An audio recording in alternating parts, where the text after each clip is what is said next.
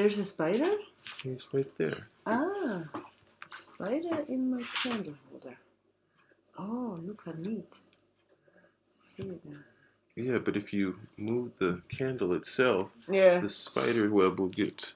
yeah. So. Okay, so I thought we would like to. I would like to address the issue of um, giving to bone or not to bone? That is the question. Giving dogs bones. Um, so that's always not just. I mean, this week I came across once again clients who didn't know that the dog can or should eat bones. Prospective clients. Actually, clients, but that's okay. Doesn't matter, I guess. Um, and we always, when people bring their dogs to our daycare or to the boarding, we always, actually, well, some people bring two bones, but nobody ever brings a fresh bone, No. right? I don't think it has ever happened.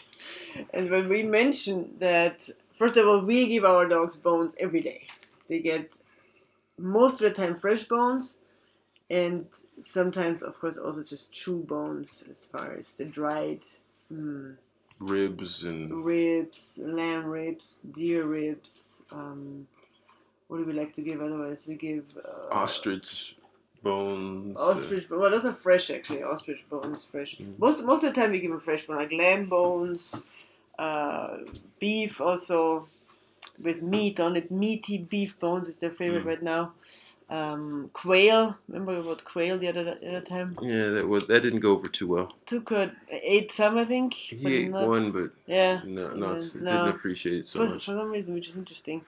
Or we buy a whole fish with all the bones in there, fish bones, and so on and so on. So basically, we why why do we do it? Because well, first of all, the dogs like it, and I think, and I have noticed, it really calms dogs down when they have something to chew, and uh, yeah, to to to eat a little bit because they do get something out of it and also when they eat the cartilage, I guess it's called cartilage around the like lamb bones on the on the ends. Okay. That's what we call it, right? Mhm. Yeah.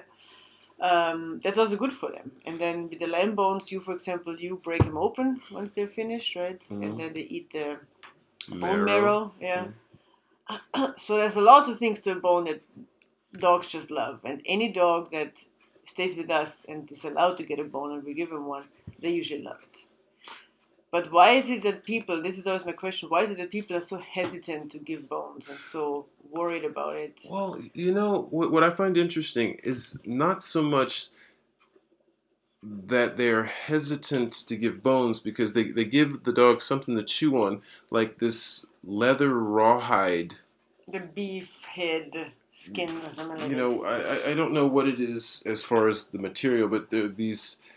Uh, really hard, yeah. chewy, and dried. it, it takes them yeah. forever to chew it. They, they they chew it because they're bored and they have no other Yeah. options.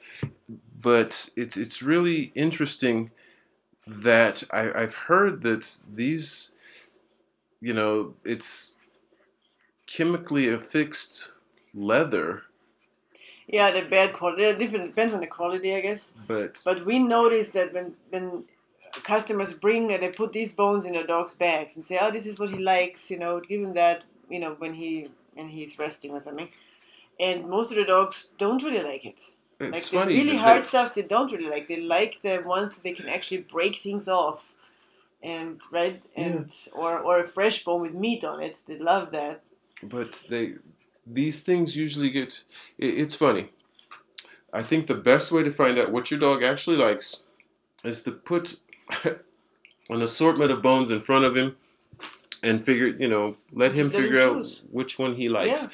because there's the natural assumption that i know best and my dog would like this well we were shocked when we brought quail knowing full well since we have kaya who is a bird lover we thought they they would love it.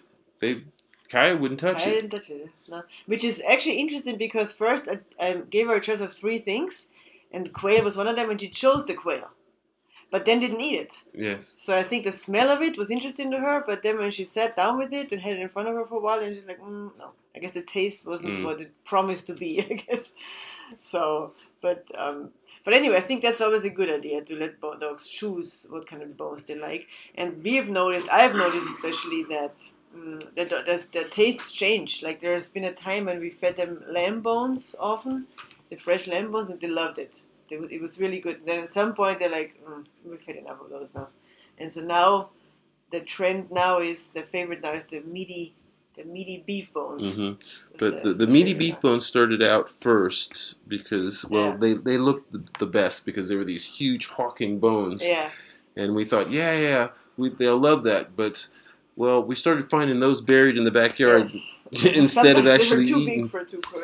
Yeah, yeah. Um, but uh, then we went Then to we ostrich. Ribs also. We did a lot of Yeah, a lot of ribs. Deer ribs, and then that stopped at some point. Well, we didn't really like those. So No, not the deer ribs. Yeah, But then we got uh, what dried lamb bones, uh, lamb, Lamb ribs. Yeah, Well, the problem with that was our problem because they had gas after eating those. yeah, that didn't It's- smell good. Yeah. but But anyway, the point is really that it just it, it varies. You know, it doesn't mean just because your dog likes the meaty beef bone now forever. Like today, it doesn't mean it's gonna like it forever and ever, and you can buy the same bone over and over. Um, but the funny thing to me is people who don't give any bones because it just never even crosses their mind that a dog might want to eat some bones. well, it's funny because every single cartoon I've ever seen with a dog, he has a bone in his Yeah, mouth yeah. This, that, and the other. Every commercial, every you know, they talk about meat, they talk about beef, they talk about you Yeah, know all these yeah. things. Yet you you have a select group of people who say bones are you know bad for them. You know the dog Yeah. could choke. Well, you know it's kind of interesting. I've I've eaten pretty much every day of my life, and you know I have the possibility of choking on everything that I've ever eaten Mm. from. I guess porridge to steak to Mm. bread. It doesn't matter. You can choke on almost anything, and the dogs are under the same Yeah. guys as well. But Sure, the, the idea that you know you want to be a concerned parent to your dog, great, but you'll you'll give him this. Just don't leave him alone with a bone. Yeah. I would say, especially if your dog is not experienced so much with Oh bones yet. an inexperienced bone. an inexperienced bone eater, you might want to stay there with your dog and watch him and see how he manages and handles and make sure he doesn't take the whole thing in his mouth or to swallow it whole. And then I always recommend give him big bones because the bigger the bone, the less they can actually swallow the whole thing, Yes. right? And then sometimes people think just because my dog is small, needs to get a small bone, but that's maybe not the best idea. If your dog is small, you can still get a big bone. but it'll last longer. It will last longer. You longer. got to pick it up out of the yard. yeah. Actually, one of the um, excuses I hear most often is that it stinks. Yeah. Yes. A lot of people say, "Oh, I don't want to give it stinks." I'm like, "Yeah, come on, really." that is just. What do you say? Like, what do you say to that? You know, yes, it stinks. I agree, it stinks. Well, buy buy the kind of bone that doesn't stink. You can get an But that's why they buy this rawhide thing because it doesn't yeah, stink. but you can buy like an ostrich bone, a fresh ostrich bone, and they don't smell bad. I, what I hear most it's of all true. The is fresh bones don't really stink. what I hear mostly is they're nasty. Yeah, they're bloody, you know. Yeah, may- maybe you have to put a blanket down and put your dog on the blanket and say, you know, eat your bone here, or put him on a balcony, or if you have a yard, of course, it's easier, easier have a garden. Because it does look like a murder scene for some of these. Sometimes, yes. That's yeah. You take the sheets off and you wash them afterwards, of course. It, it just it, it makes sense. I mean, one of the funniest things is I have heard clients complaining about my dog chews on everything. He chews on the tables. Mm. He chews on the wood. All he the chews on wood this, this, this, things. and this. Yeah, It's funny. It's like okay, so what else do you have for him to chew on? You know, if you're you're letting him make decisions, you know, you didn't give him a choice between apples and oranges. You basically Well, then they have one thing usually. Then they say, "Well, I have this this coffee wood, you know, that you can buy, Yeah. like a, whatever that is. Uh, that's there. Okay. Well, he chewed on it at first, but doesn't like it anymore. Of course, he doesn't like it anymore. There's nothing to chew on here. It's just wood. it's, That is too hard to even do anything with it. Maybe that's nice for a puppy who just has an urge because of his teething and stuff. Um, but and then they have sometimes just plastic toys out, you know, like plastic Mhm. hard uh, rubber whatever toys, and they say, well, this this is you know you can chew on this. It, you know it probably doesn't taste good. how That's often do you how, how often do you change your diet? I I want you to eat cornflakes every single day for a month. Yeah. And see how much you appreciate Yeah. cornflakes. I haven't had top ramen in so many years that And cornflakes, that's, that's one example. But even if you eat, I don't know, ribeye steak every single day of a month, it's some at the end of the month you're also gonna say, you know what, I don't want to see no more steak for a while at least. You know, even if it's something that you really like, after a certain time, you're not gonna be so excited over it anymore. It's just not. unless it's a hamburger. Hamburgers are pretty exciting. no, I can't say I agree with that. But then anyway. Um, and maybe the other thing. Honey Badger doesn't care. the other thing was the, the food aggression that we see um, around bones. It seems that it happens more so. Well, you noticed? You know what's funny? Um, I've seen a lot of. I wouldn't call it aggression, more so that I see obsession over food. Th- There is Mm. just it just uh, like because we have a daycare and we feed these dogs, we we basically isolate the ones that are eating. And there is just such a, a frenzy. Basically, all the dogs have to be separated in their own particular situations, and then we can feed one dog because there there is such a focus, like a Yeah, but just some dogs more than others, I have to say that. Uh, some dogs are pretty patient and they just sit and wait. well. What, what's funny is like Kaya and Tuko. Kaya has recognized that she's going to eat. Yeah, so she waits. She has no problem waiting Yeah, but she knows she will get her food. and she also recognizes the threats that she's getting from Tuko when Yeah. you know with regard he to his taught her food. to stay away. Basically, if you can, don't even breathe. You know, all, all food is mine. and Definitely nothing don't happens. look at me. Nothing happens until after I finish Yep. eating my fill. exactly. And then you not even not even you eating your food you can you know it, it's funny because as a as a younger dog with mimi tuko was was just the nicest guy with with He regard was to nice, sir, but not not tolerant. Like Mimi couldn't eat his food. no No, but see he wouldn't eat mimi's food either no, he would. This is true. But They could still- actually eat they side could by eat side. side by side in the kitchen, but um, they, they wouldn't switch bowls. No, like this. no, nothing like no, that. no. But now is the case where everybody has to leave leave the, the vicinity so the that older tuko may get the more the more focus he gets on food. but we have some young dogs that it, they are not sure that food is coming.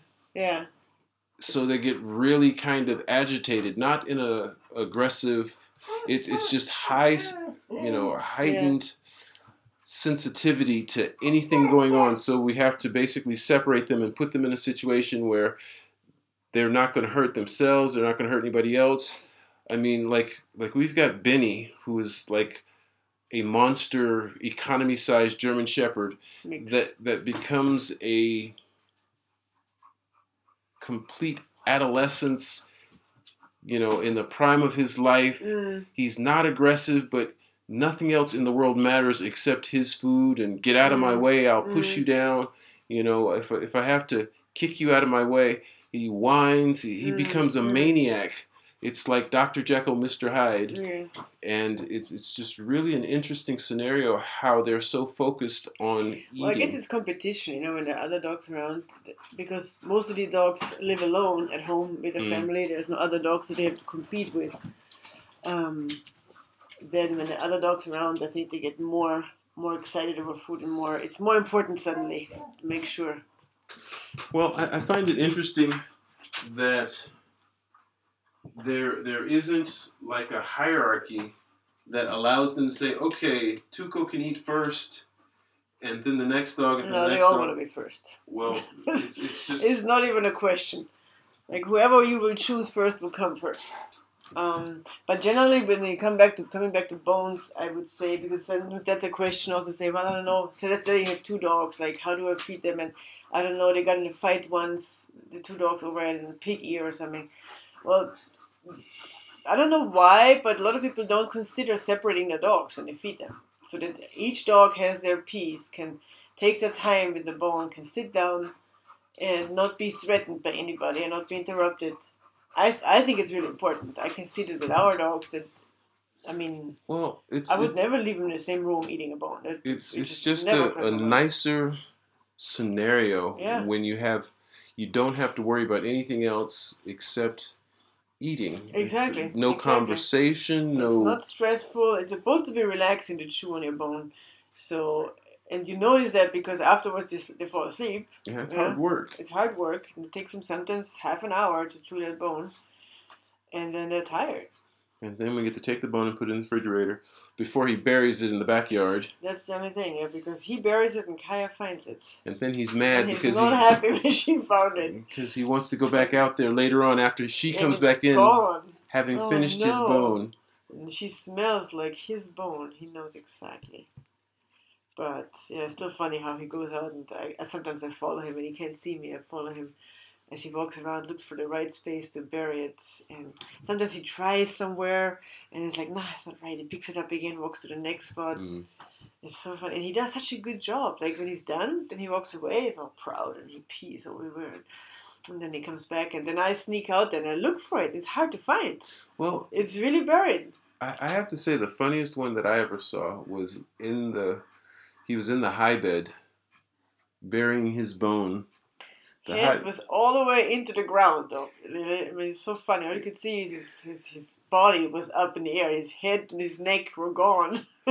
had never seen him get in the high bed Yeah. before, but it was time to hide his bone. yeah, he, hit his bone. But so it's funny. it's just Between they the they become so important to have this and what's funny is not only does it cool them down or calm them down i've actually noticed that this is something that puppies will basically learn so much. It, it wears them out.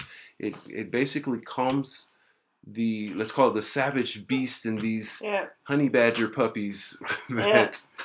That we get But- to deal with Yeah. and uh, it's, and it's it's it's part of their relaxation time. When you talk about puppies who should be relaxing eighteen to twenty hours a day, this is part of it. Like chewing on a bone for maybe forty five minutes even is part of like, sitting down and, and, and relaxing. well, think of it like lifting Because then they weights sleep good. I, I, I crack up to see a puppy after chewing on something and that, that they really like. They won't give up. They're still half Yes. asleep, Yes. trying to chew, must continue chewing. Yeah. And then they start teething on their bones, Oh, and yeah. it's it's And we have one of those honey badger puppies right now. well, we have to de- have to define a honey badger puppy No, I think that should be something that people have to look up what a honey badger is if they don't know it. because the honey badger don't care. Because the honey badgers just don't care. And if you know what kind of animal a honey badger is, and we talk about puppies, you you understand. right? Yes. Yes. So, with that, we invite you to look up honey badgers, and maybe if you have um, found it and you have a puppy at home that's like a honey badger, you can contact us, let us know, and maybe there's a good story to share. Have a good week, everybody, and take care, Dad and.